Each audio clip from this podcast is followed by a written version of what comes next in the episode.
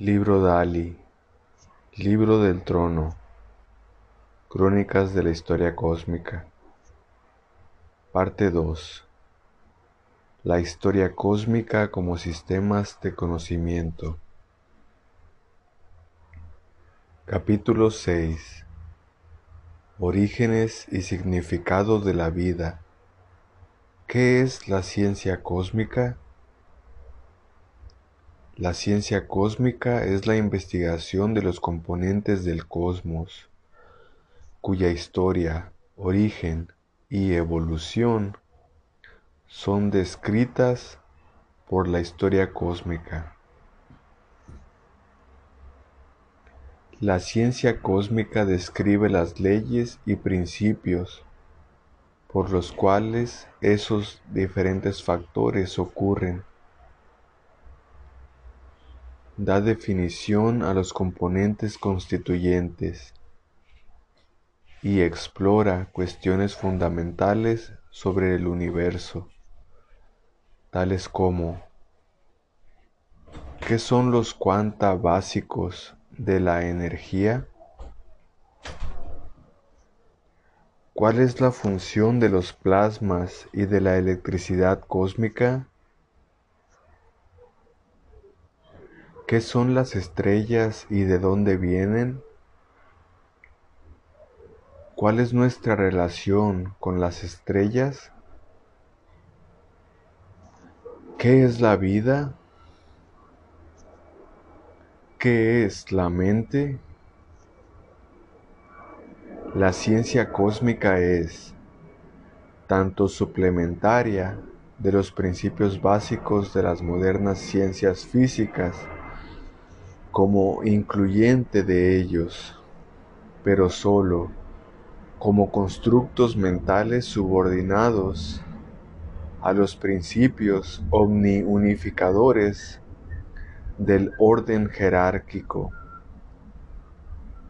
Tal ciencia empieza y termina en la mente de Dios, que está siempre presente y a la mano. El hecho es que tú eres el universo y las galaxias que constituyen el universo están tejidas de los mismos procesos y materiales como han evolucionado las células en tu cuerpo. La galaxia, entonces, es el punto de partida para el estudio de la ciencia cósmica. Pero la galaxia, entendida como un elemento de diseño formativo de la conciencia universal, una verdadera ciencia tiene que empezar con la consideración de la existencia de la mente y conciencia y la consideración de que hay un preciso diseño para toda la creación. Así, por lo tanto, debe haber una inteligencia detrás del diseño. Si hay un preciso diseño y nada es al azar, entonces debe haber una suprema inteligencia coordinándolo todo. Esta suprema inteligencia es, a veces, referida como Dios o Alá o simplemente el Creador. La ciencia verdadera tiene que tener estos factores en cuenta. En el estudio de la ciencia cósmica debemos preguntarnos, ¿quién está examinando? ¿Qué es la conciencia? ¿Cómo puedes estudiar algo y decir que la conciencia no existe? La ciencia investiga la escritura y naturaleza del universo. Con la correcta aplicación puedes entender qué asunto surge en el mundo de la forma cuando esto es entendido. Entonces, puedes aprender cómo hacer desaparecer cosas sin ser destructivo. Si puedes dominar las leyes de la apariencia mágica, entonces descrear es fácil. La ciencia cósmica nos muestra cómo ocurre realmente la creación y nos muestra cómo es inseparable de nuestro ser humano.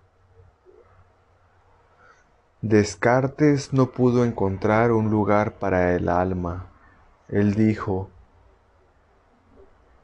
que no pudo encontrar el alma en la anatomía humana, por lo tanto ella no debe de existir. Bernatsky trae a colación el punto de la conciencia como una cualidad no física que puede afectar la materia. La mayoría de la gente trata de definir la conciencia en términos físicos, pero esta gente confunde la mente con el cerebro. El cerebro es donde los factores computacionales ocurren en relación con la entrada de información y sensaciones. Pero, ¿es el cerebro la mente? Sí, en verdad, la mente está mucho más lejos que el cerebro, y el cerebro es simplemente un pequeño aparato mental casero. Entonces, ¿dónde vamos a localizar la mente si no a lo largo de la vastedad del universo entero? La única forma para que una verdadera ciencia pueda surgir es a través de la práctica del yoga. Pero la mayoría de los científicos no conoce su mente. ¿Cómo puedes tú confiar en un científico que descarta la mente? ¿O un científico que dice que la mente no es real o no es importante? La verdadera ciencia solo puede ser una ciencia basada en el yoga, como el control de las ondas pensamiento o patrones mentales. La ciencia cósmica está conociendo la realidad cósmica desde un punto de vista de la historia cósmica. La ciencia occidental no considera otra inteligencia más alta que la inteligencia humana. La ciencia extraterrestre es, a lo mejor, referida como un fenómeno limítrofe especulativo. La ciencia cósmica es un aspecto y contraparte de la historia cósmica, pero la historia cósmica es el gran paraguas.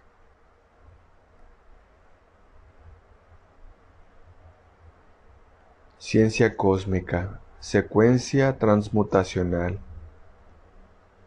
De acuerdo a la ciencia cósmica, estamos precisamente terminando la fase puramente humana que será completada el 21 de diciembre del 2012 en la ciencia cósmica, la nueva fase fue iniciada el 7 de marzo de 1970. Estrella rítmica. De 1970 al 2012. Hay 42 años. Esta fecha ocurrió en ese punto porque fue el tiempo que tomó el ver la Tierra entera en el espacio para ser absorbida en la noósfera por la entidad tridimensional. Esta fue la señal del nuevo humano planetario, definida como la secuencia híbrida biomutacional que ocurre entre 1970 y el 2012.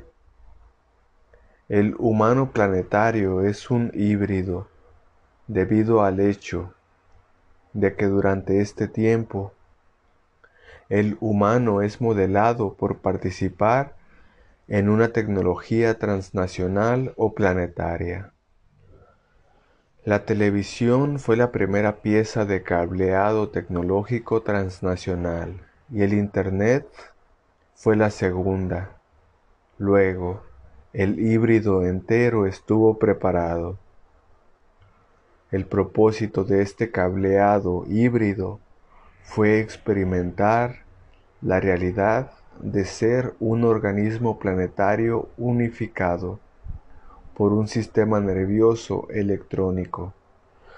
El propósito entero de la tecnología es crear esta sensación de un ser planetario, virtualmente unificado, pero que está aún muy inconsciente y adicto a sus particulares formas de comportamiento sectarias y parroquiales, hasta el punto de que un cambio masivo crítico necesita ocurrir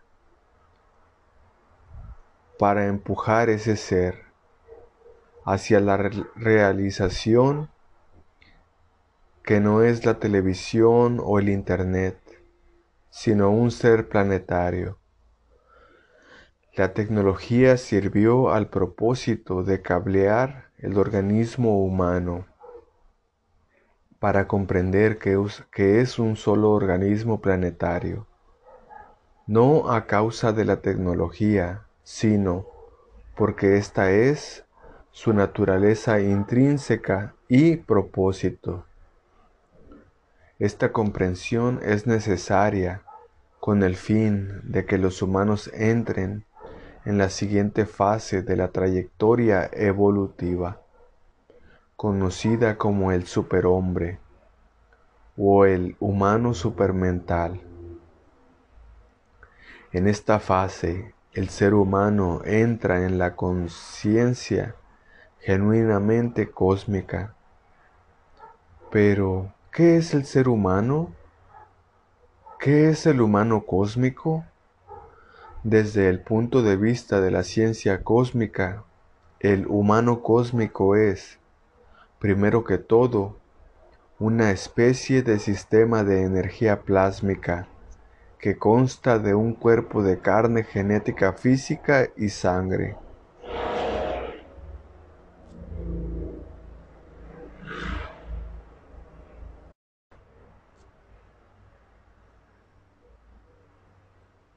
El cuerpo es como la isla para el sistema generador interno, que es esencialmente cuatridimensional, pero tiene desagües glandulares tridimensionales, incluyendo la glándula pineal, la tiroides, el corazón, el plexo solar, el hígado, el vaso, los órganos sexuales y el cerebro, de modo que están correlacionados en el nivel físico con esos generadores, pero ninguno que haya disecado un ser humano ha encontrado esos generadores o chakras, porque ellos están realmente en el cuerpo cuatridimensional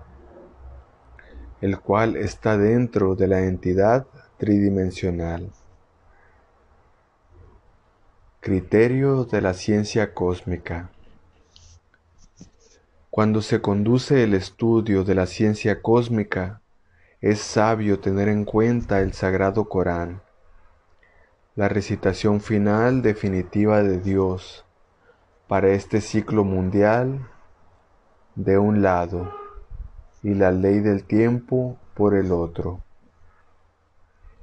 debido a su comprensivo alcance y medios a través de la historia cósmica, una nueva crítica entera de, una de la civilización mundial puede y debe crearse. Cuando te abres por completo a los principios de la ciencia cósmica, la doctrina secreta de Madame Blavatsky también puede ser usada, junto con las crónicas de la historia cósmica y el Corán, como un criterio cósmico para evaluar y ubicar la ciencia cósmica en un contexto significativo e inmediato.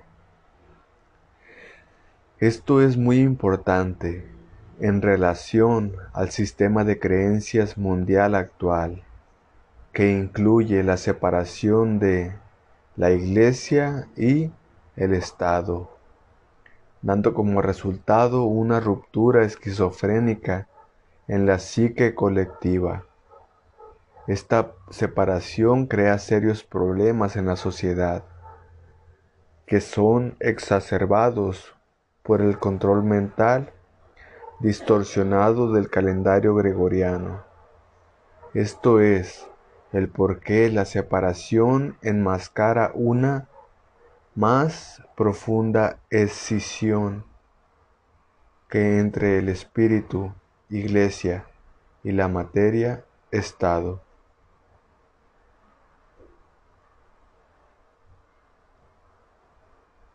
La real ciencia cósmica no separa lo físico y biológico de lo espiritual. El Corán es la religión babilónica, lo que la ciencia cósmica es a la ciencia 1260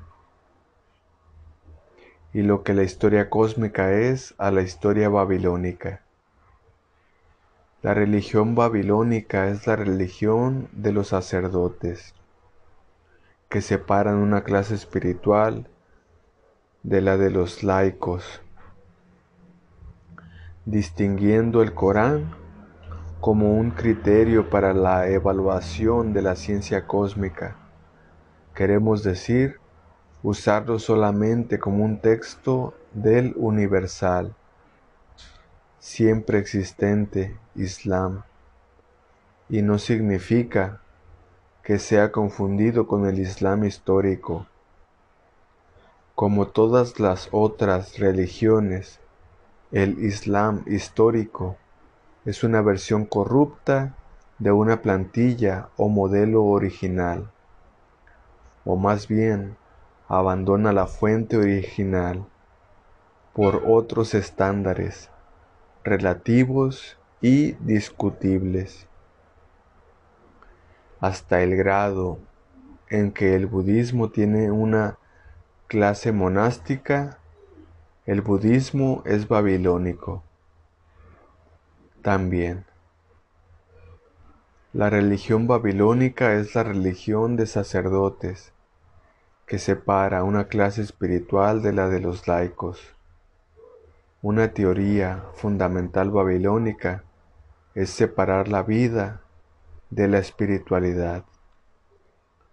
Tú no puedes estar fuera de la espiritualidad o del samsara. Tú tienes que encontrarte dentro de las condiciones samsáricas de la vida. Realmente no hay escapatoria. Concedido, tú puedes tomar retiros, donde tú te alejes del mundo por un periodo de tiempo, con el fin de ganar alguna intuición sobre cómo trascender tu ser inferior. Pero la naturaleza del cierre del ciclo es tal que no importa si tú estás en un monasterio o no, tú no puedes escapar del campo mental planetario. De hecho, pensar que tú puedes unirte a un monasterio para alejarte solo podría ser un eludir de la responsabilidad personal. lo que no fomenta la evolución del campo mental planetario.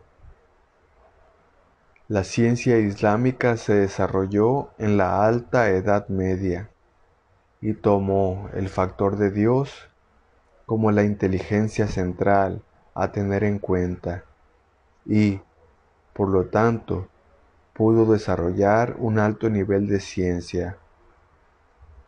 Cuando Occidente heredó la ciencia islámica, colocó a Dios fuera de la ecuación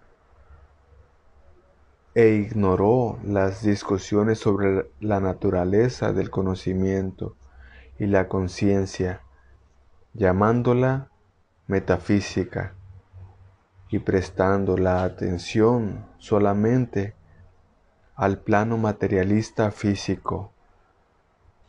El Corán dice que la tierra y los cielos no fueron creados en broma o para jugar sino que hay un significado para todo.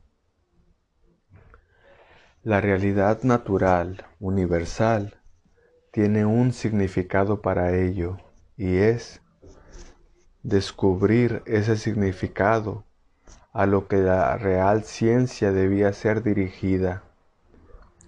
Dios creó la realidad, de modo que ¿Por qué necesitaríamos algo más que eso? Dios es el autor de esta realidad y como se dice en el Corán, todo lo que Dios necesita hacer, es decir, sea y es. ¿Cómo se relaciona esto con la cosmología?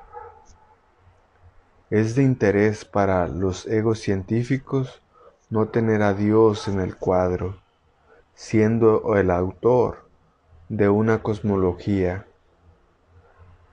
porque ello les permite ir construyendo departamentos de ciencia y teniendo argumentos teóricos por siempre.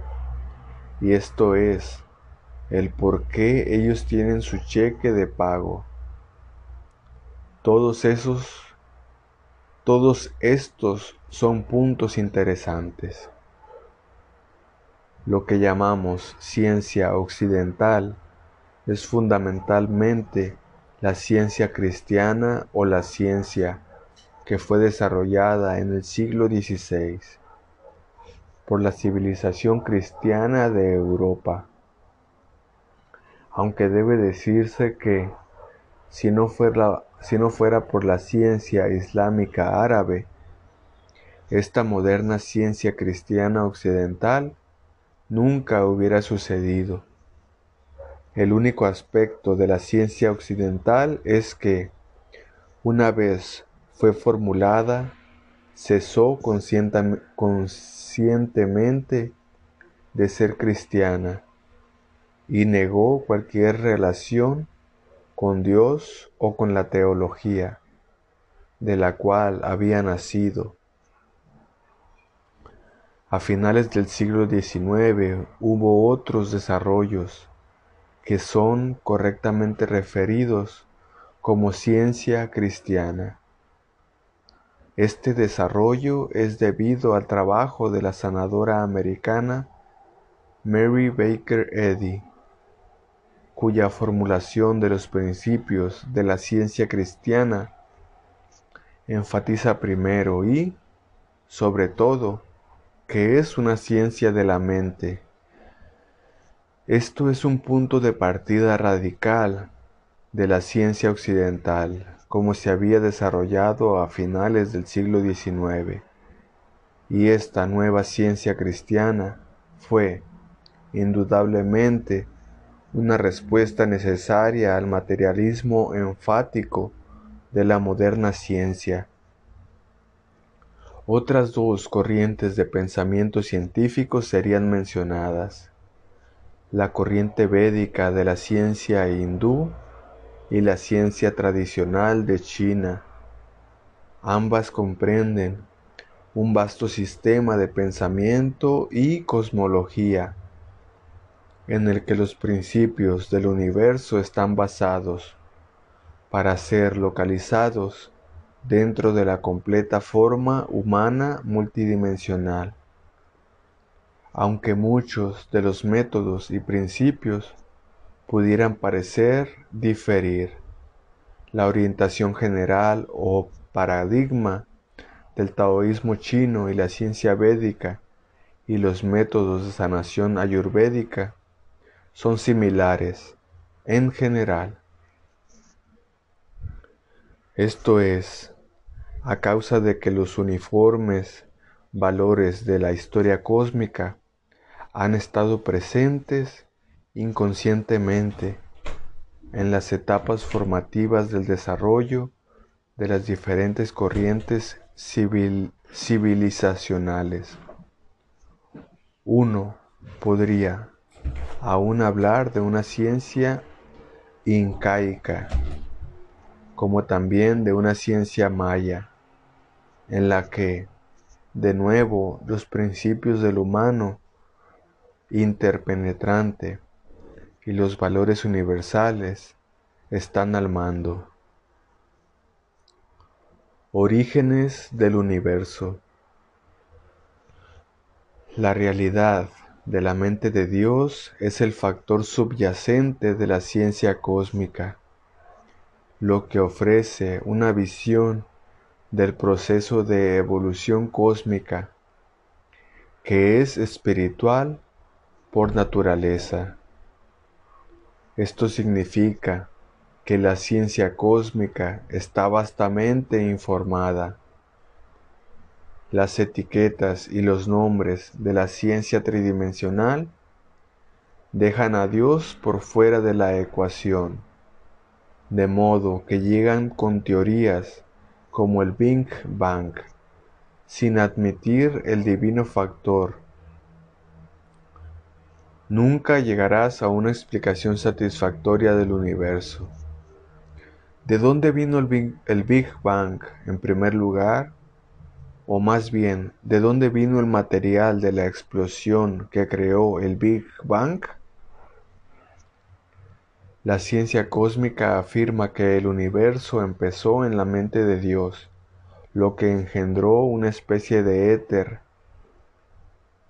dentro del cual una fuerza de disociación análoga al Big, al Big Bang ocurrió. Dos sondas simultáneas de diferentes frecuencias colisionaron, creando lo que ahora conocemos como el universo. ¿Cuáles eran las fuerzas que colisionaron? ¿Era el aliento de Dios? Y con su aliento creó el principio del universo donde la manifestación entera empezó a desarrollarse. Al principio del desarrollo del universo es donde la ciencia cósmica empieza. La ciencia cósmica describe cómo el universo es, primero, construido como una función de electricidad electrónica, fuerzas eléctricas y plasmas. Luego, tú llegas a la cuantificación. Los cuanta son cuando algo toma forma o se forma, llega a ser cuantificable. Desde el punto de vista de la disociación, es la creación de energía lo que crea líneas de fuerza eléctrica hasta el punto de que algo llega a ser cuantificable. Esta es la dirección de la ciencia cósmica.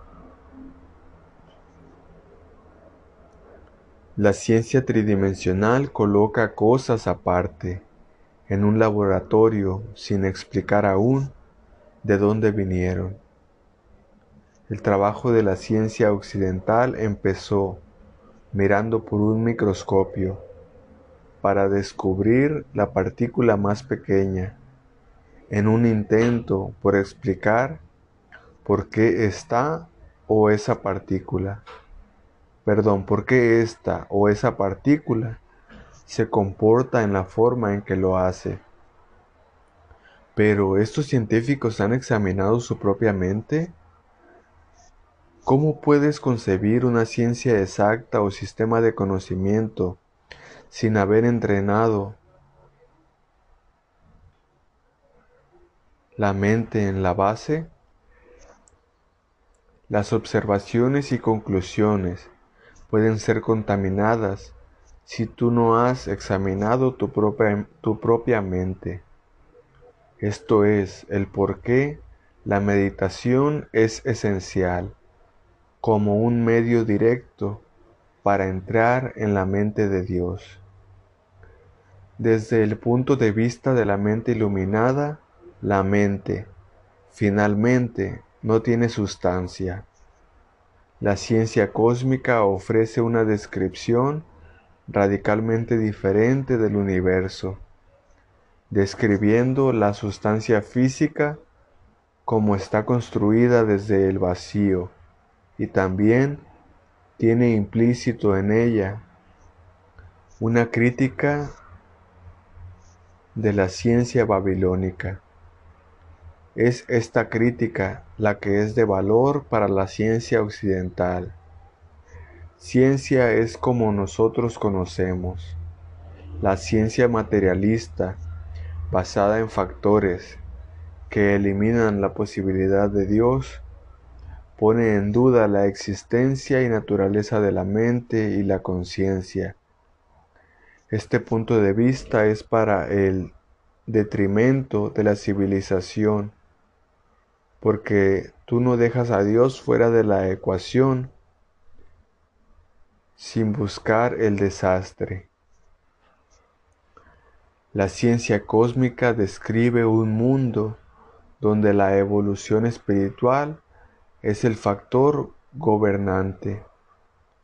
Así como la historia cósmica describe un principio de involución y de evolución, así lo hace la ciencia cósmica, que muestra la relación de la mente y la materia dentro del contexto de la evolución espiritual. El, propósito de cualquier estudio sería llevarte más cerca de Dios.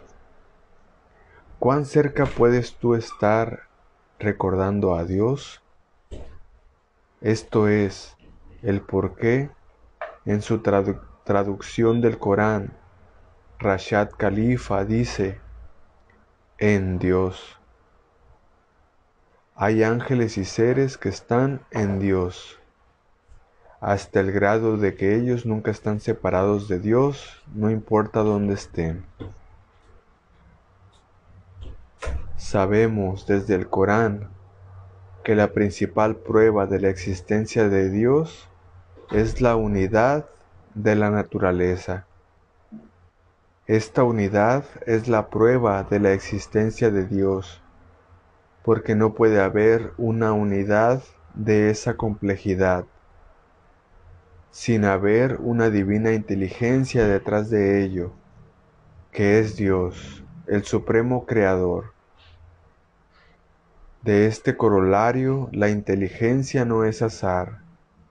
Hay consistencia holonómica en todo detalle final del universo. Esta es la ley que establece la naturaleza unitaria de todo lo que existe en todo singular nivel y trabaja en tándem con la ley del tiempo. Las dos leyes autoevidentes de la naturaleza son uno, la ley de los sistemas enteros, que gobierna la consistencia uniforme de la aparición de todos los fenómenos, incluyendo el reino imaginal. 2. La ley del tiempo, que mantiene todos los fenómenos unificados, siendo sincronizados en el tiempo. Estos son los dos descubrimientos básicos del cerrador del ciclo que, primero, Describió la ley holonómica en el libro de 1984, La Tierra en Ascenso, un tratado ilustrado sobre la ley que gobierna los sistemas enteros.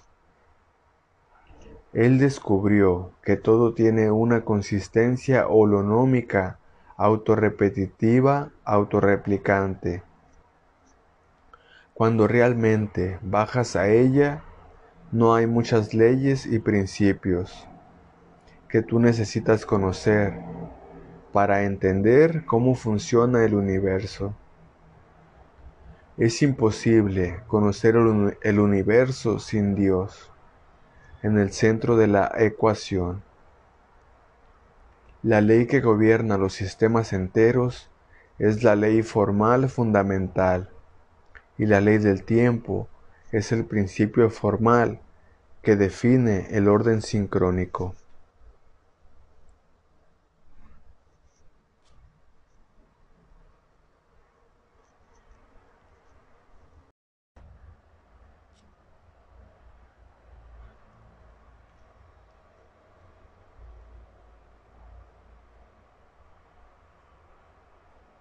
La ecuación holonómica.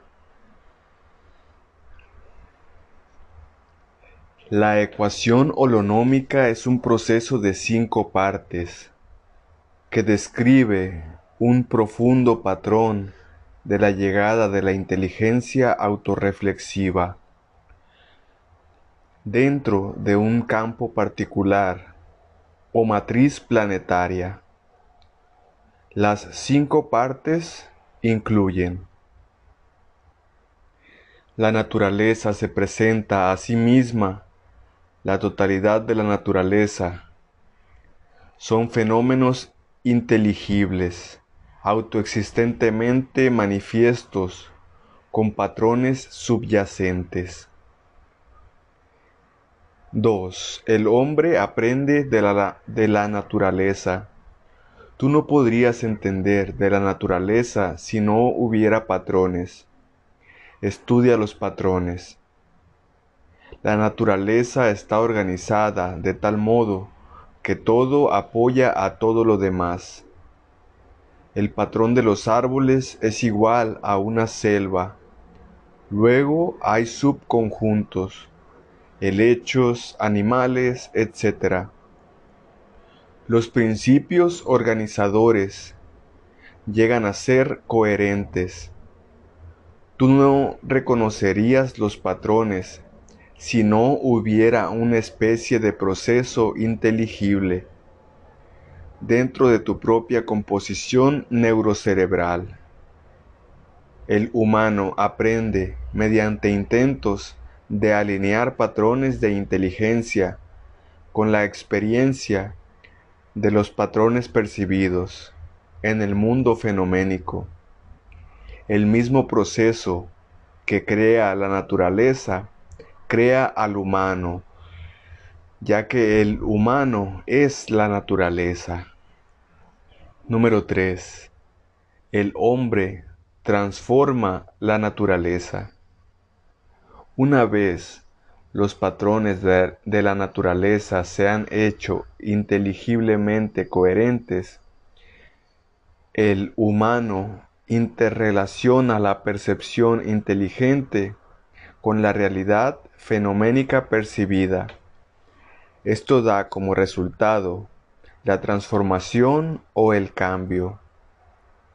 Cuando el hombre llega a estar involucrado en la agricultura entonces la transformación llega a ser mayor. La historia de la civilización es la historia de los humanos, viviendo en estructuras crecientemente artificiales. Este proceso ha llegado a ser tan elaborado que no se puede sostener por más tiempo. Una vez se establece la decadencia, la creatividad disminuye y llega a ser una repetición de formas, que luego llega a una etapa de desarrollo de máquina. Esto crea una transformación más grande. Los humanos están tomando cosas masivamente de la tierra, dejándola pelada. La transformación de la, de la naturaleza por el hombre aboriginal es muy mínima. Ahora estamos en el Bactún 13. Es el punto donde las culturas localizadas, sectarias, parroquiales y las civilizaciones y dinastías suscitan la etapa final de la, de la transformación. Los medios mecanicistas, industriales, son tan intensos y los humanos son tan moralmente descuidados que la naturaleza es arrojada en el desequilibrio. Esto pone de manifiesto una gran evaluación. La naturaleza evalúa al hombre. Número 4. Si el hombre no tiene cuidado con lo que está haciendo, entonces hay un rebote kármico en el tiempo. Usualmente la civilización o las dinastías son terminadas en este momento. Pero cuando las variadas civilizaciones de un planeta convergen y crean un conglomerado global, entonces hay una evaluación masiva. Esto es debido a los efectos kármicos acumulativos de cada civilización, que se acelera y explota cuando todos son arrojados en contacto con un conglomerado global el hombre y la, naturaleza sintetizados. Número 5. La evaluación usualmente envuelve el aprender una lección. Sociedades, culturas y civilizaciones no son diferentes. El hombre aprende que no puede ser tan descuidado con la naturaleza y la tecnología. La humanidad debe aprender cómo llegar a ser aún más grande en la naturaleza para reintegrar y llegar a ser vehículos cósmicos de una naturaleza cósmica para expresar la ley cósmica. ¿Qué es la vida y cómo está formada? Cuando decimos, ¿qué es la vida? ¿Qué es la biología? ¿Cómo encaja la biología de la vida en el esquema general del universo? ¿Cómo encaja este particular entendimiento? El universo está basado en el principio de la polaridad. Hay un magnetismo polar no construido en todo en el universo. Esta polaridad es lo que mantiene todo girando. El Corán muy a menudo usa la frase en la alternación de la noche y del día. Esto se refiere a la ley primaria de la alternancia. El aspecto más fundamental de la ley de alternancia es la polaridad electromagnética primaria, que crea magnetismo y electricidad. La vida debe tener que ver algo con esto. También, usualmente, pensamos en el estudio de la física como espacio, movimiento, cinética, gravedad, energía, termodinámica y electricidad. Pero, ¿qué de la vida? ¿Qué es eso?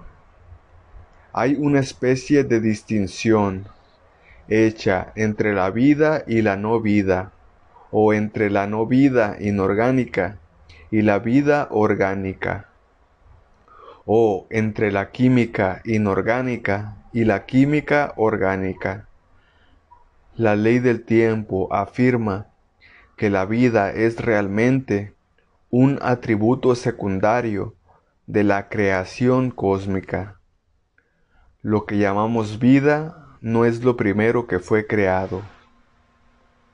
La creación de la vida fue establecida por la polaridad primaria. Las fuerzas eléctricas, el giro de los átomos y moléculas y el giro de los cuerpos celestes girando en espiral en las diferentes galaxias.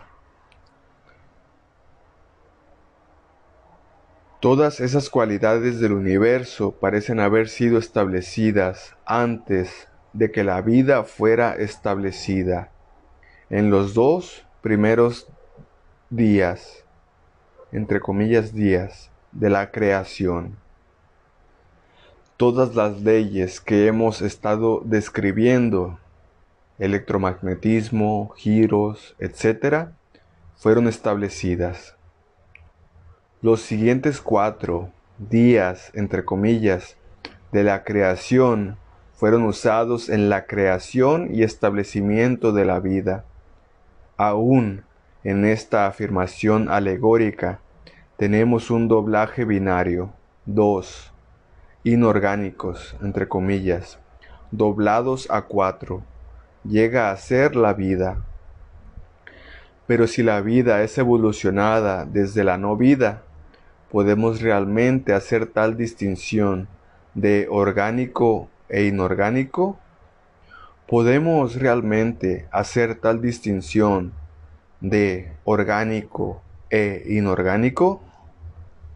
Heterótrofos y autótrofos. La vida es un sistema para procesar materia inorgánica en materia orgánica y también para procesar materia orgánica dentro del animal orgánico.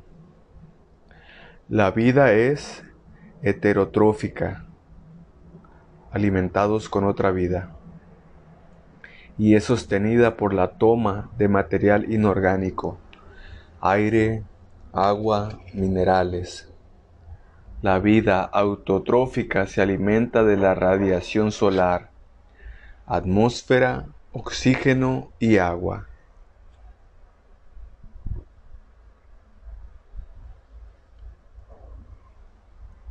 Los árboles y el plancton son autótrofos, que se alimentan con emanaciones fotónicas y agua, que es la base de la vida.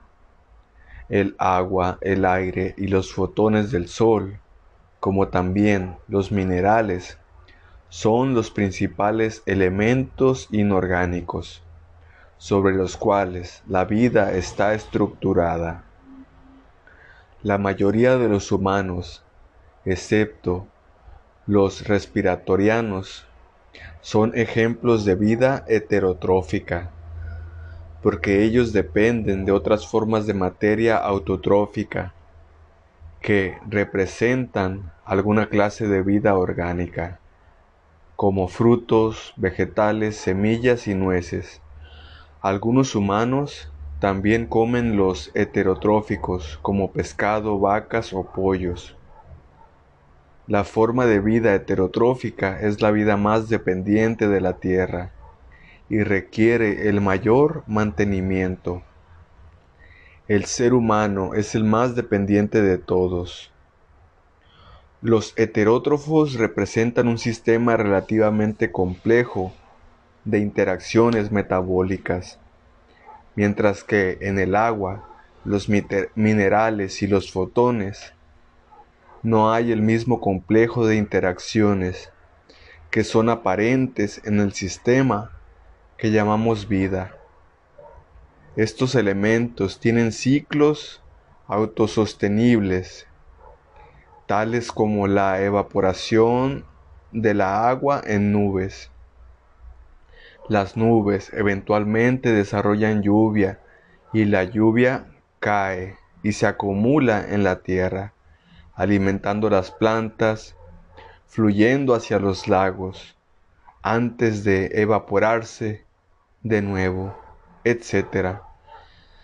La vida autotrófica es un sistema intrincado de interacciones metabólicas, químicas y térmicas que envuelve el procesamiento de diferentes tipos de información y estructuras informacionales, sean ellas el agua, el oxígeno o los puros fotones.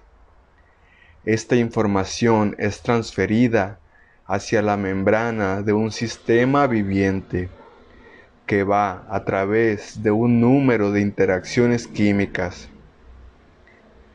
estas interacciones químicas ocasionan que el elemento autotrófico transpire y llegue a ser envuelto en el ciclo del dióxido de carbono y también transponga luz hacia la materia biológica a través de un proceso llamado fotosíntesis.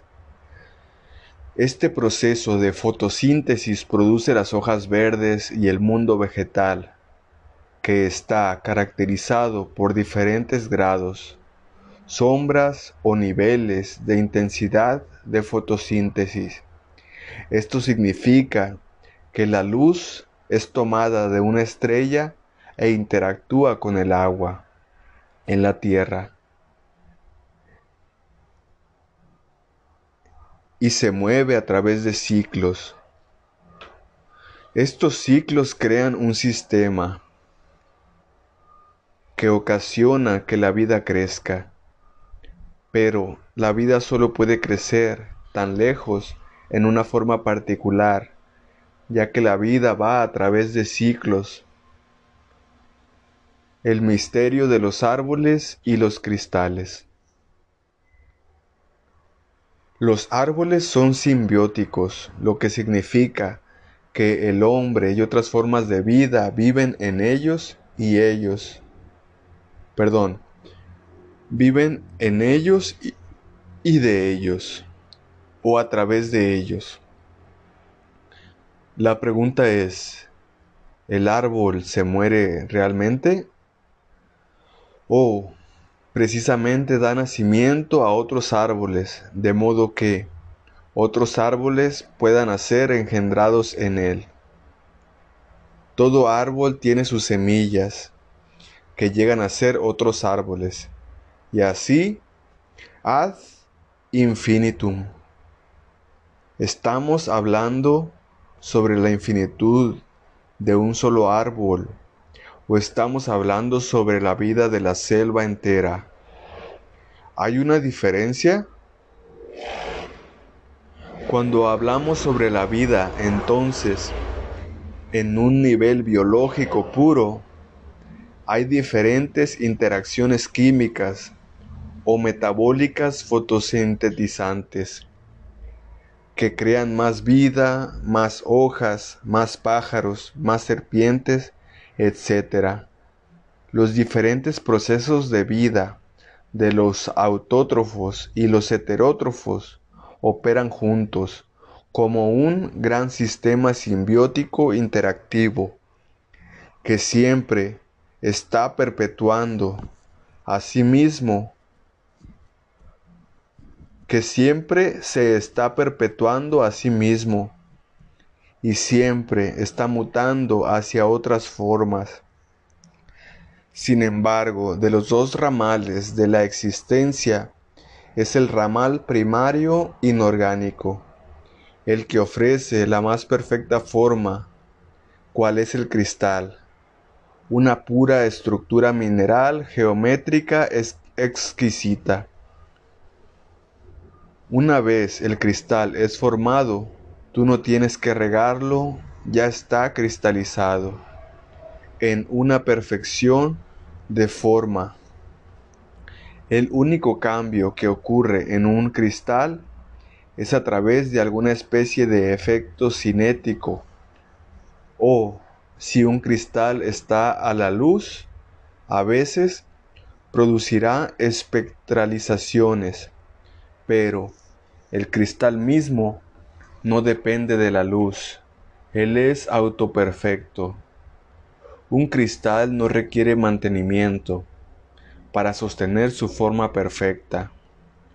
Toda vida requiere mantenimiento, el que mínimo incluye agua, luz y aire. La teoría de la evolución dice que originalmente había una gran cantidad de agua. Luego, algo como vida se formó en el agua.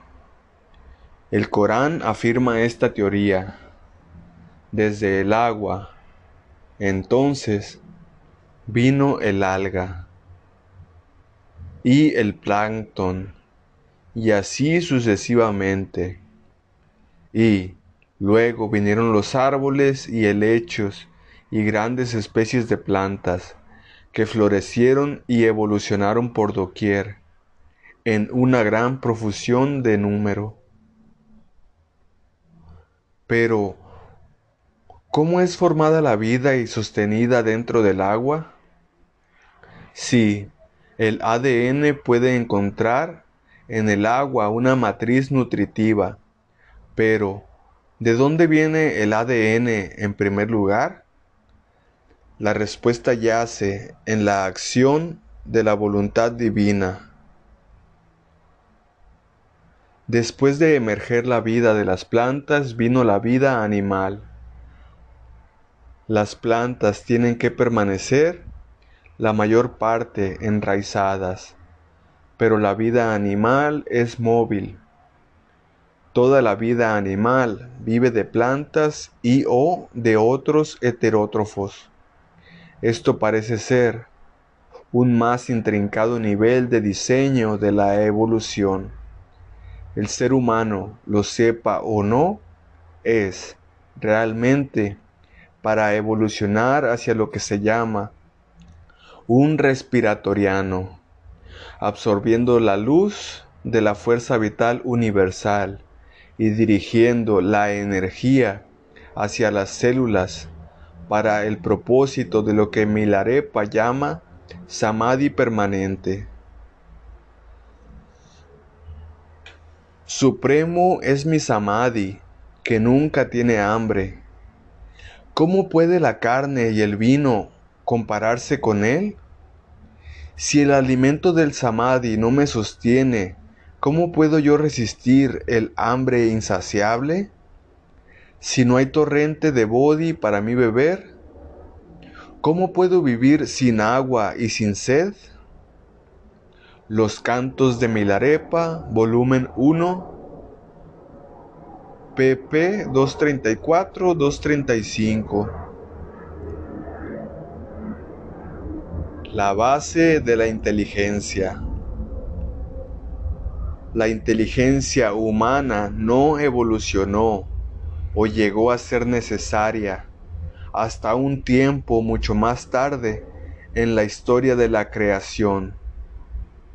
Solo cuando el ser humano llegó a ser de dos piernas y crecieron los pulgares, evolucionó la real inteligencia en la Tierra. Por supuesto, hay diferentes tipos de evolución del hombre, hasta el actual hombre moderno. Se asume que hasta que no emergió el Homo sapiens, no emergió, no emergió la inteligencia humana. Esto significaría que la inteligencia depende de factores de la evolución material. Esto nos lleva a la pregunta de Bernatsky, ¿cómo puede lo físico ser afectado por lo no físico o cómo puede ser que la conciencia afecte la materia? ¿Cómo puede... Eh, eh, esto nos lleva a la pregunta de Bernatsky, ¿cómo puede lo físico ser afectado por lo no físico? ¿O cómo puede ser que la conciencia afecte la materia? Si tú miras la base de la inteligencia desde este punto de vista, es una función de lo intrincado de la evolución material hacia un más refinado sistema nervioso y un más complejo cerebro. Mientras esto puede ser un punto de vista interesante, es bastante limitado. Pero, ¿cómo es la base de la inteligencia vista desde el punto de vista de la creación de la ciencia cósmica y otras escuelas de pensamiento? Desde el punto de vista más elevado, la inteligencia es un fenómeno planetocósmico. Esto significa que la inteligencia es una propiedad de orden cósmico y que el constituyente mínimo del orden cósmico, un cuerpo planetario y su satélite o satélites, es la unidad más pequeña capaz de sostener un campo de inteligencia que sea cósmicamente unificadora en escala o alcance. Desde este punto de vista, el propósito del humano o de una forma biológica o forma sustentadora de vida es para funcionar como un medio para este fenómeno planetocósmico llamado inteligencia.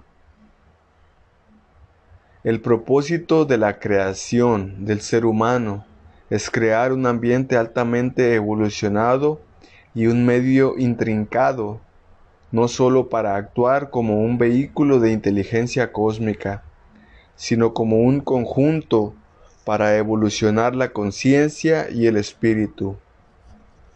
Hay algo llamado mente o conciencia que parece existir aparte o independiente de la formación de la vida humana.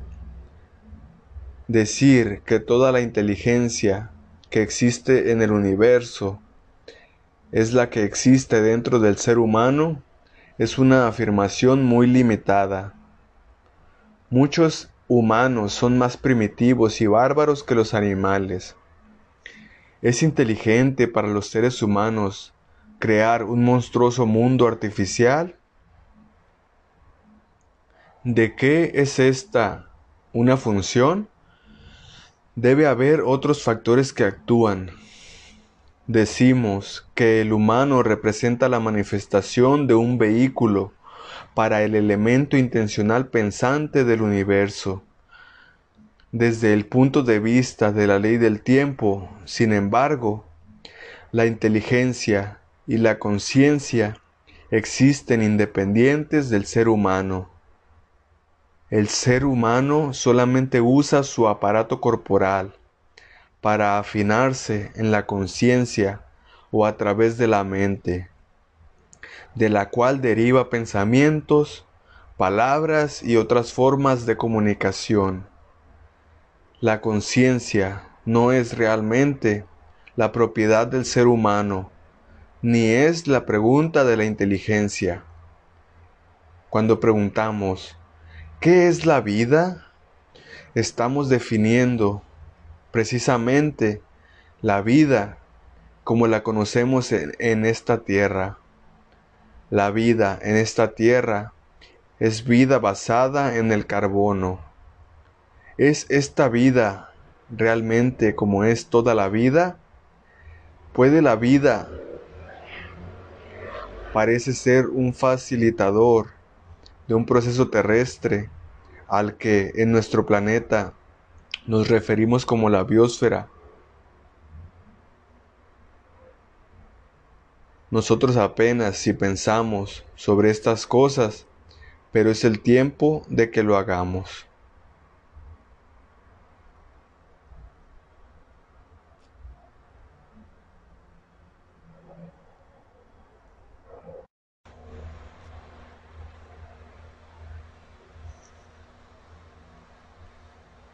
Curiosa vida del humano.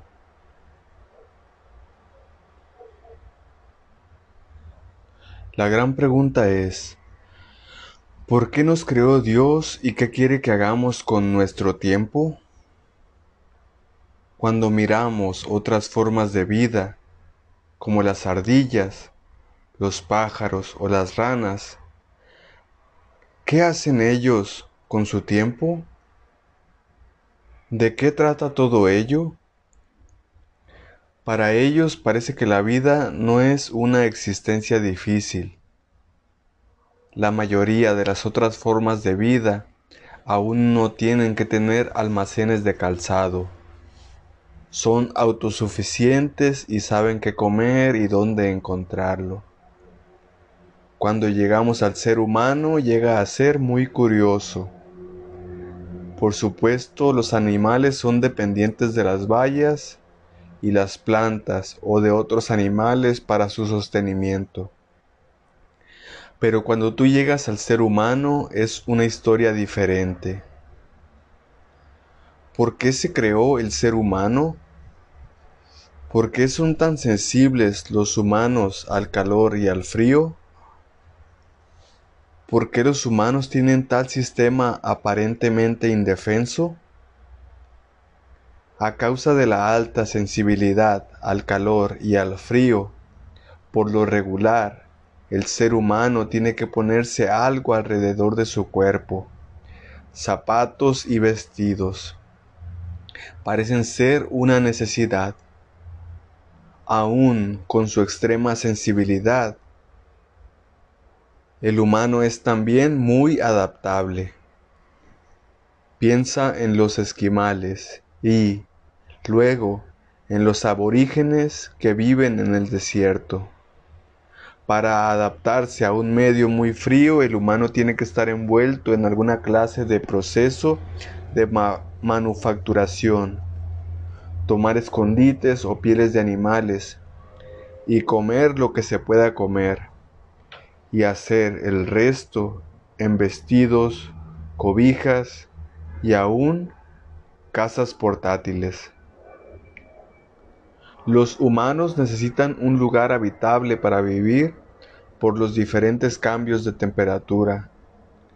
El humano tiene, tiene necesidad de hacer vestidos y habitaciones. Las abejas y los castores también tienen lugares de habitación, pero ellos no tienen que hacer vestidos, los vestidos y los lugares de habitación son la raíz de la cultura humana. Esto establece la rudimentaria base de la cultura material humana. Los humanos necesitan algo con que coger los animales o semillas para plantar. El ser humano necesita cuidarse de diferentes deficiencias de apariencia en su carácter para ayudar con ello. Esta completa combinación hace de la cultura humana la más complicada entre todas las especies de vida. La habitación humana puede ser muy simple, puede ser hecha de escondites o textiles de vestir cuando tú te metas en el vestido o en los textiles, necesitas aprender el arte de girar en un uso, con el fin de hacer el hilo para vestir. Los humanos tienen que pensar en todas estas cosas para tener una existencia mínimamente confortable, para sobrevivir. Como un humano, requiere un nivel de complejidad de ingenio cultural. En el mundo animal, la vida es simple. Las abejas hacen su habitación sin esfuerzo, por códigos de memoria instintual. Los códigos de la construcción humana son adquiridos, no innatos, o así parece. En nuestro examen aún no hemos respondido la pregunta, ¿es necesaria la vida? El nivel biológico del humano y el nivel de inteligencia es el más avanzado entre todas las especies. Pero la debilidad y la vulnerabilidad de carácter dan origen al ingenio y la explotación de diferentes fenómenos materiales de la naturaleza para crear su propio dominio cultural. De modo que vemos que la vulnerabilidad y debilidad humanas son la causa de tener que crear una cultura. Todo esto es comportamiento relativamente inocuo hasta que llegas a la creación de la máquina.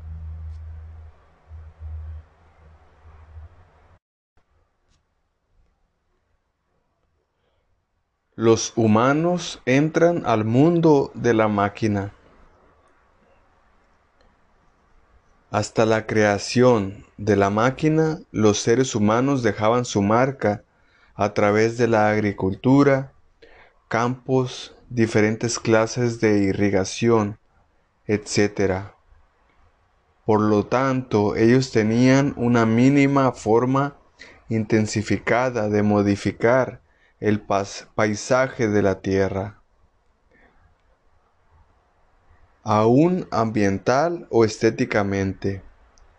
Luego, llegas a la creación de la primera máquina, el reloj, finalmente perfeccionado como el reloj mecánico en 1584 y como reloj de péndulo por Galileo y Huygens en los 1650.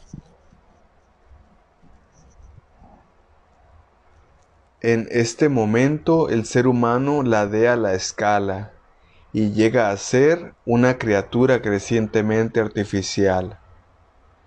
En la revolución de la máquina el ser humano movió y desplazó algunos de los fenómenos culturales, fenómenos naturales, perdón pero solo para crear estructuras que fueran significativas para el humano.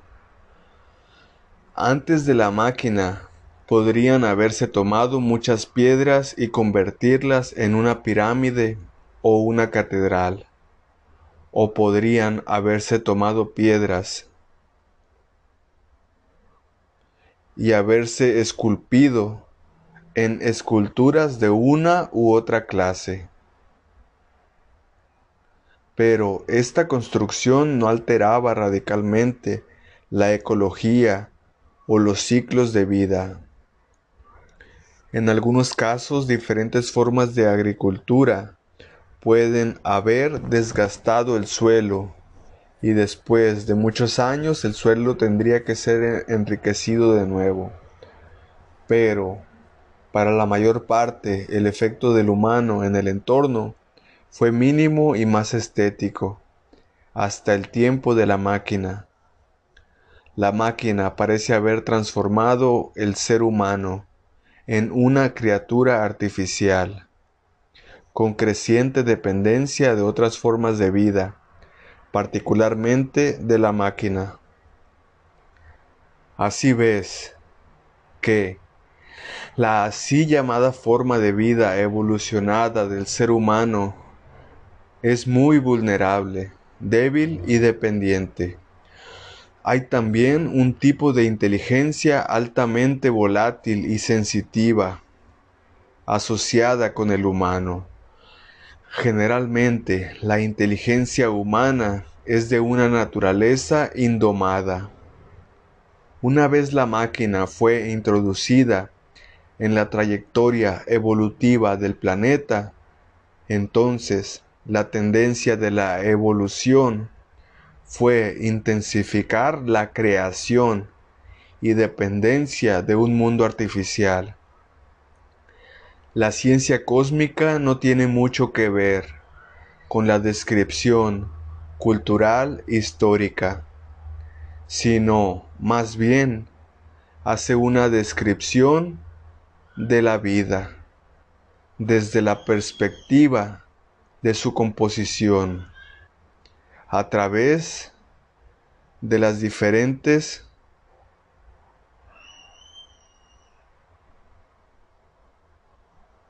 electrónicas, fluidos electrónicos, plasmas y programas de comportamiento que son conocidos a través de los operadores neuroeléctricos.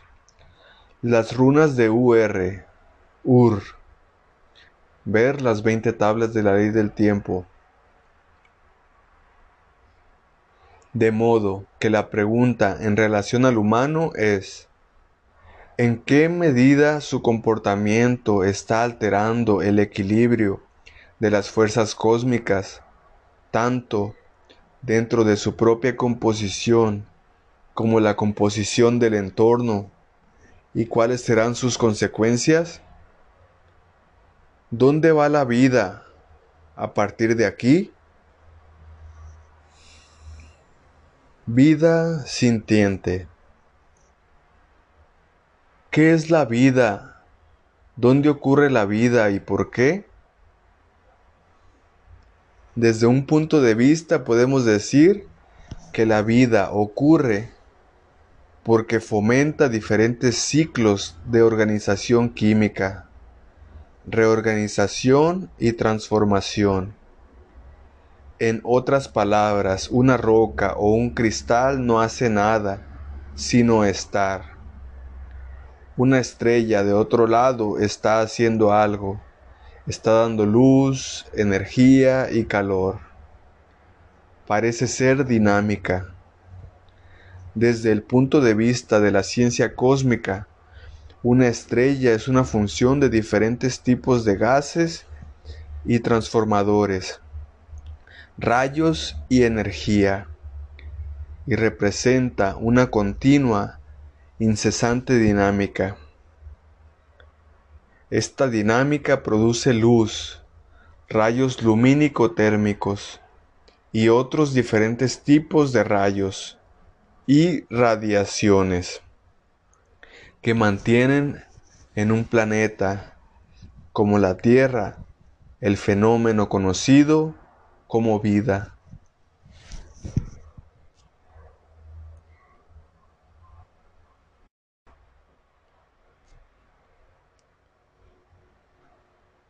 La vida es generada por la luz, el calor y el agua, y está envuelta en ciclos de continua transformación, o lo que Bernatsky llama la migración biogénica de átomos. En otras palabras, los árboles y el plancton toman la luz solar que ellos fotosintetizan para hacer la clorofila.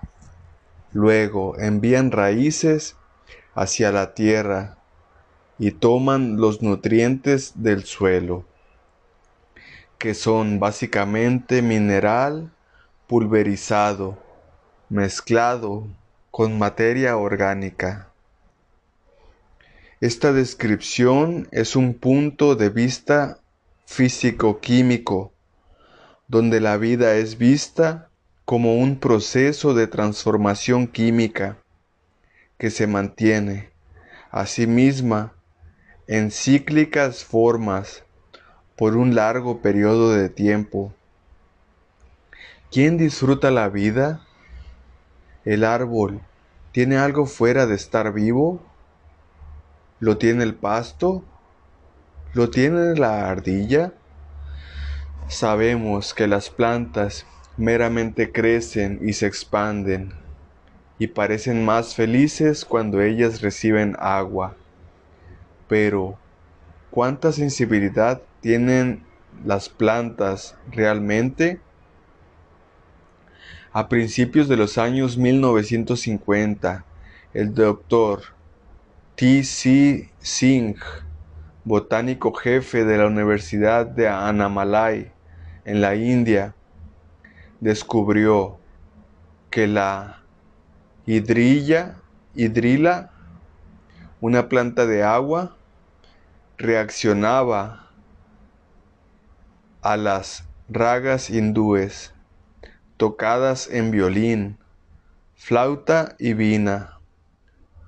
Posteriores estudios fueron hechos durante los años de los 1960 y los 70, muchos de los cuales fueron reportados en el sensacional libro llamado La vida secreta de las plantas, describiendo experimentos que demuestran que las plantas tienen una especie de inteligencia paranormal, que están rodeadas por una energía cósmica que permea todas las cosas vivas. El poeta y filósofo alemán Johann Goethe también afirmó que las plantas tienen sensibilidad y conciencia. Goethe concibió una planta arquetípica, Urpflanze, un prototipo ideal que es la fuente de todas las variaciones en el reino de las plantas, tanto pasadas como futuras. Aún el reino animal parece tener más sensibilidad que los humanos. ¿Por qué existe un perro? ¿Cuál es el propósito de un gato? ¿Por qué existe la vida? ¿Para la perpetuación de los diferentes ciclos? ¿Cuál es el propósito de todo esto? ¿Qué estamos experimentando ahora en nuestra conciencia? Si muriéramos precisamente ahora, ¿qué ocurriría? ¿No precedió la conciencia a este cuerpo? ¿Qué ocurre cuando no tenemos por más tiempo un cuerpo? ¿Estaremos participando en el sistema de soporte de la biosfera? Estamos participando en él ahora, precisamente por respirar y por transmutar algunos de los elementos al comer y al ir al baño. Es importante considerar todo esto Estamos aquí precisamente para experimentar la pura conmoción cósmica de estar vivos en este planeta por un momento? ¿Cuál es el significado de la vida y por qué todos nosotros estamos aquí en esto? ¿Por qué hay que ser tan violentos en esta vida? La vida parece estar definida por la mayoría de la gente en una muy estrecha especie de forma de supervivencia. Pero, ¿qué hay acerca de nuestra naturaleza divina? ¿Ha llegado a ser totalmente sepultada? ¿No se suponía que recordáramos a Dios? De acuerdo a la ciencia cósmica, los seres humanos de hoy son absolutamente enfermos. Desde el punto de vista de la ciencia cósmica, la única razón para estar vivo es para evolucionar la conciencia cósmica. La idea de defender una pieza de territorio o matar a alguien porque no tienen las mismas ideas que tú es un comportamiento muy primitivo.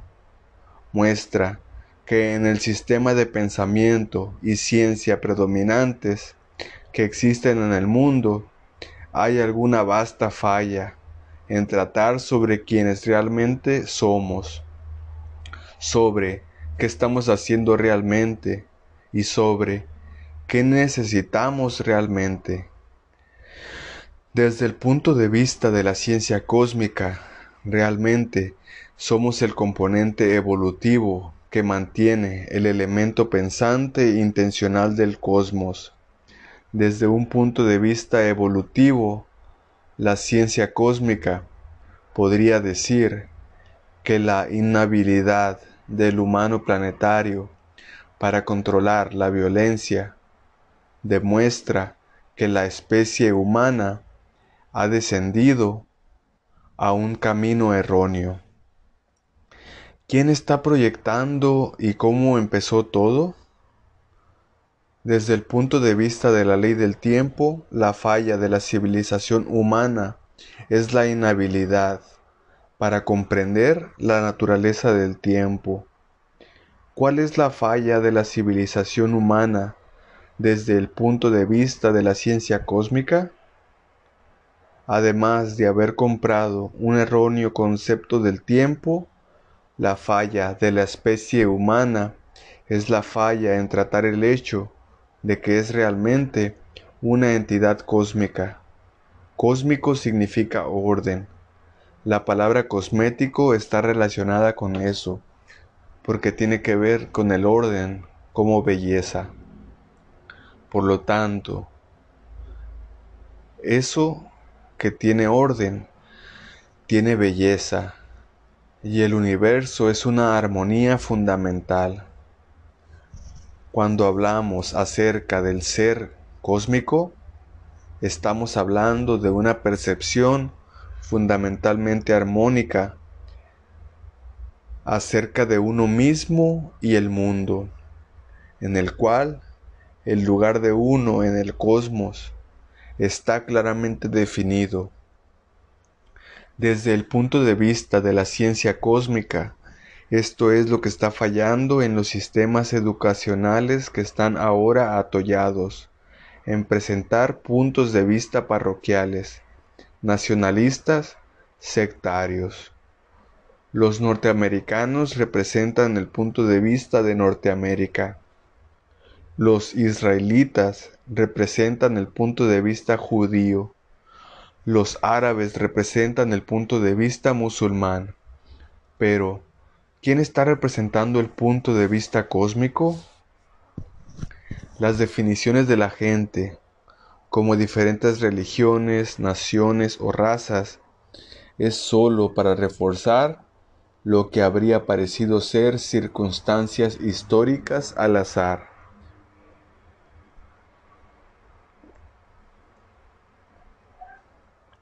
Toda la falla de la civilización fue construida por circunstancias históricas al azar.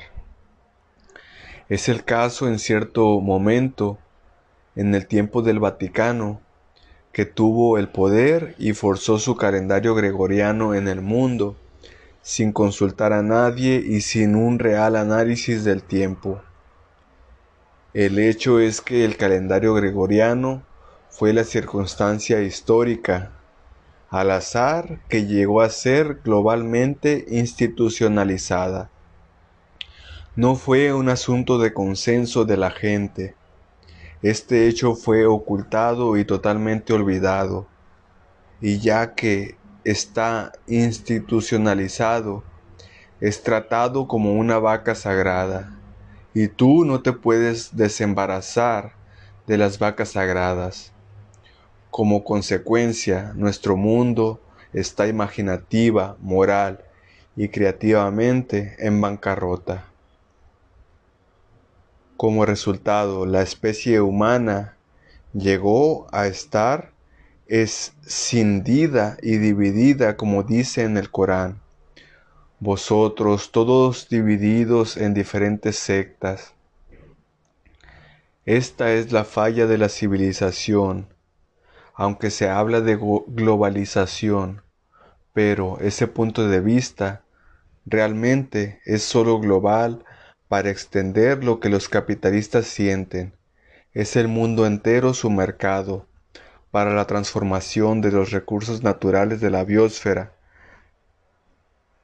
La televisión y el Internet son un fenómeno global, pero las actitudes de la mayoría de la gente en el mundo no son sino globales.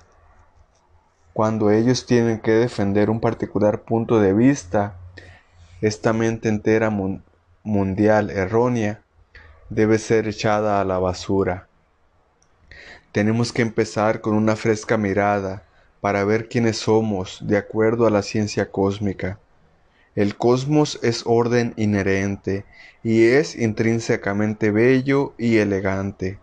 Por lo tanto, todo es intrínsecamente cósmico. Saber tu lugar en el esquema de todas las cosas es cósmico. ser educado, teniendo en cuenta cómo te ubicas en el esquema del universo, desde las estrellas hasta abajo en la tierra, tiene mucho que llevar a tu conciencia y a tu alma. Si la conciencia no es disciplinada, entonces no hay discriminación en elegir así. Las cosas son hechas por la ignorancia. El humano debe mirar, de nuevo, la naturaleza de su propia alma y colocarse en el cosmos y decir, ¿qué estoy haciendo aquí? Estoy aquí para conseguir un mejor empleo pagado, de modo que pueda ser una parte glorificada de la cadena alimentaria. ¿Hay una más grande escena para esto? ¿Cuál es mi parte? En resumen, la ciencia cósmica es la suprema ciencia que demuestra que todo lo que ha existido o ha evolucionado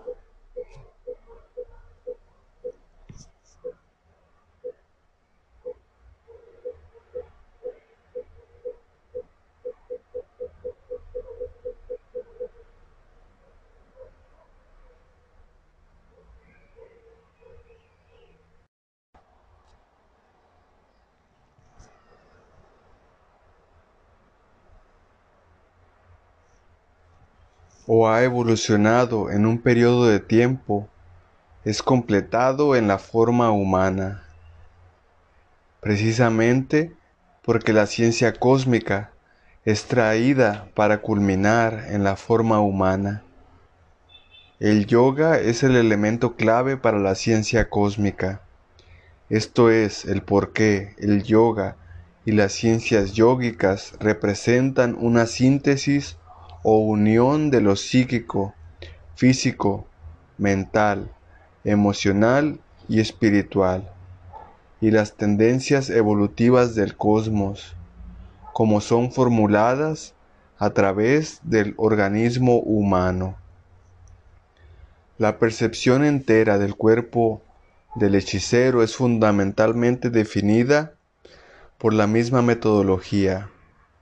En otras palabras, la percepción entera del cuerpo del hechicero consiste en un afinamiento altamente refinado con el cosmos, lo cual es el resultado de prácticas asiduas en las ciencias yógicas. Redefiniendo al humano. Tú eres una entidad de tres partes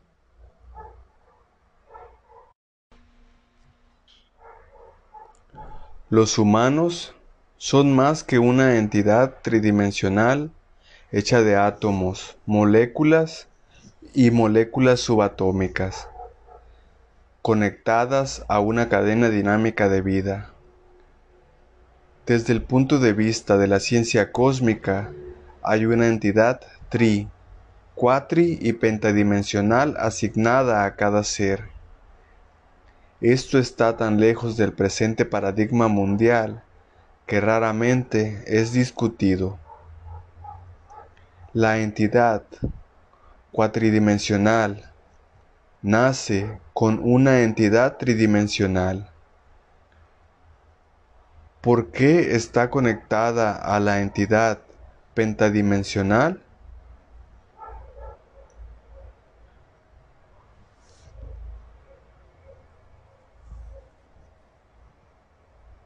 La entidad cuatridimensional nace con una entidad tridimensional porque está conectada a la entidad pentadimensional. La mayoría de los humanos no son conscientes de esto, de modo que tú tienes la entidad biológica tridimensional y la entidad biológica etérica cuatridimensional y la pentadimensional, que es puramente electrónica. Este es tu espíritu guardián que orquesta tu programa de vida. Tú eres la entidad pentadimensional esperando ser conocida. La, la pentadimensional siempre está trabajando para ver si el ser tridimensional ha de despertar. La cuatridimensional estaría cooperando en el enganche penta a tridimensional. El arte es como el cuerpo cuatridimensional usa el cuerpo tridimensional para llevarlo a la armonía con el pentadimensional. Esta es la etapa futura de la evolución. La evolución de la especie humana, crecientemente, crecientemente dependiente de lo material, generalmente ve que hay esta vida en la que tú has nacido y, entonces, eso es ella. Si tú has nacido, tú mueres y tú vas a ser resucitado. Entonces, ¿cuál es el punto de esta vida? Si tú, en realidad, tomas esto en consideración, el punto de la vida sería muy diferente de lo que percibimos precisamente ahora. La razón por la cual la vida humana ha llegado a ser tal extravagancia materialista es porque en su base ideológica no cree que haya una vida adelante de esta que estamos viviendo ahora. A causa de esta creencia, derrama toda su energía en hacer esta vida tan confortable como puede, de modo que pueda evitar la muerte. esta es la base de la civilización materialista, el producto final del materialismo histórico. En esta civilización, la biología del ser humano es embotellada y servida en canastas artificiales de diferentes formas de existencia urbana moderna. De este modo no puedes encontrarle ningún significado a esta vida. La ciencia cósmica dice, no, este pensamiento es erróneo. Sí, hay un cuerpo tridimensional, pero también hay un cuerpo cuatri y pentadimensional. El propósito de la vida tiene algo que ver con la integración y coordinación de estas tres entidades. La evolución de estas tres entidades es el propósito de la vida. La mayoría de las tradiciones espirituales dicen algo como esto. Dicen que esta vida aquí y es realmente muy corta y fugaz. Si tú pones mucha atención a ella, fallarás en ver que tú realmente estarías preparándote para tu muerte y tu resurrección, en vez de tratar de hacer cosas cursis para ti. Aún la gente mejor intencionada en esta vida, que cree en la resurrección, gasta mucho tiempo en una niebla materialista la entidad pentadimensional no es biológica, es puramente electrónica. La descripción de toda otra vida es algo que palidece en comparación con el ser humano, que es débil y vulnerable, y tiene la necesidad de crear sistemas artificiales para sí mismo, con el fin de mantener su cuerpo y guardarlo de sucumbir a su naturaleza débil. Esta debilidad biológica parece también ser una debilidad moral. El humano es capaz de distorsionar intencionalmente la experiencia de realidad. Todo esto hace del ser humano un fenómeno muy complejo.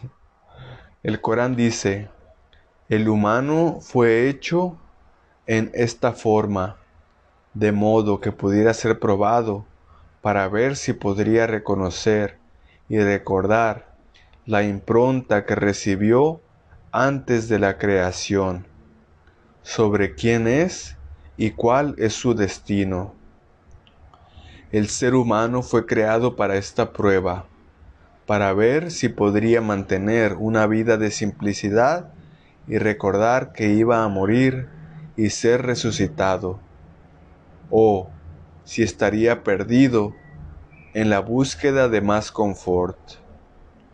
Vemos que el verdadero acontecimiento en la cultura material distrae al humano del recordar la resurrección de Dios.